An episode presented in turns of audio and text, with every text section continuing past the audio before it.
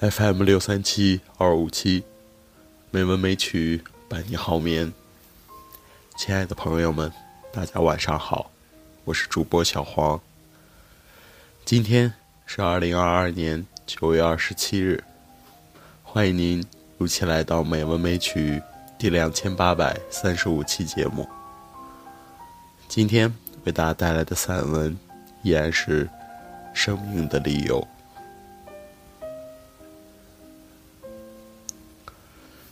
既然连狰狞的容颜都已被白色吞噬，又怎么会让几个软体小点蠕动长久？至此，才懂得了斯德哥尔摩朋友的那句话：“你们有没有听说过哪一个重要的人物冬天去冰岛？早已闹不清哪里有路。”也完全不知道如何呼救。点燃一堆柴火，当白烟，信号吧。但是谁能看见白雪中的白烟？看到了，又有谁能解读白烟中的呼喊？雷克雅维克，这个地名，原意就是白烟升起的地方。可见，白烟在这里。构不成警报，更何况哪儿去找点火的材料？想来想去，唯一的希望是等待，等待田边出现一个黑点。黑点是什么？不知道，只知道在绝望的白色中，等待的总是黑点，就像伸手不见五指的黑夜中，等的。总是亮点，不管这亮点是不是盗匪的手锯，坟茔的灵光。这种望眼欲穿的期盼是没有方向的，不知道哪个黑点会在地平线的哪一个角落出现。由此，我走了神。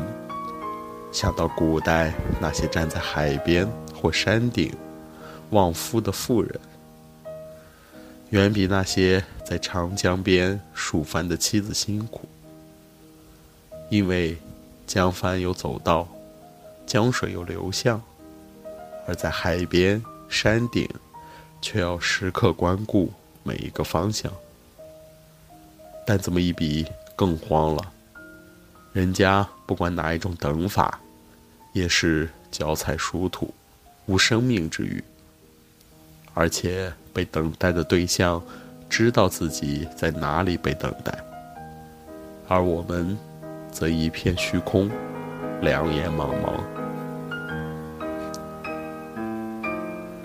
很久很久，当思绪和眼神全然麻木的时候，身边一声惊叫。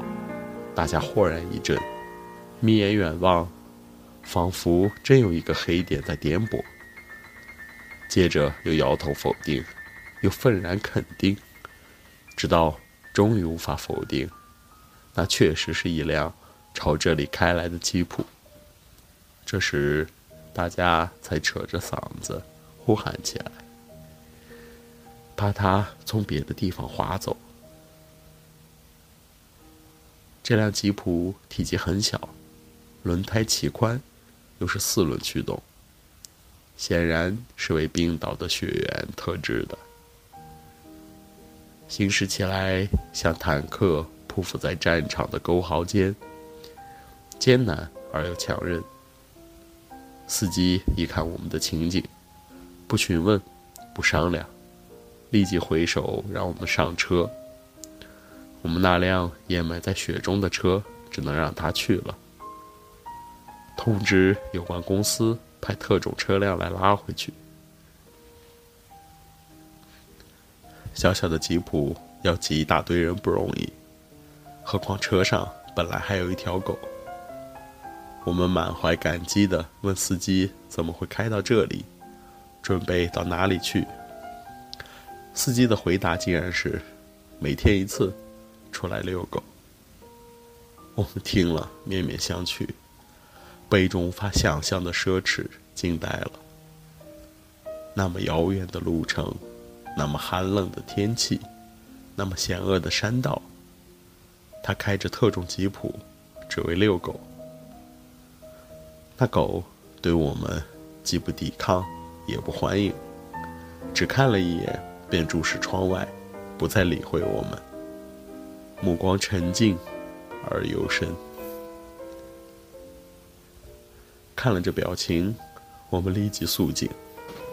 心想，平常那种见人过于亲热或过于狂躁的狗，是上不了等级的。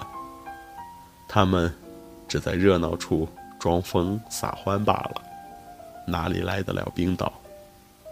哪里值得人们这么长距离的去留？在生命存活的边缘地带，动物与人的关系已不再是一般意义上的朋友。既然连植物的痕迹都很难找到，那么能够活下来的一切，大多有一种无需说的默契。雪原间跌宕不已的那条漫长曲线，正是描画生命的理由。我们坐着这辆遛狗的吉普，终于到达雪原间的一家地热发电厂。参观完之后，由厂家派车送回雷克雅维克，入住一家旅馆。旅馆屋内很暖和，但窗外白雪间，五根长长的旗杆被狂风吹得如醉笔乱抖。天色昏暗，心中也有一时荒凉。于是。翻开那部萨迦，开始阅读。读到半夜，心中竟浩荡起来，而且暗自庆幸：到冰岛必须读萨迦，而这萨迦也只能到冰岛来读。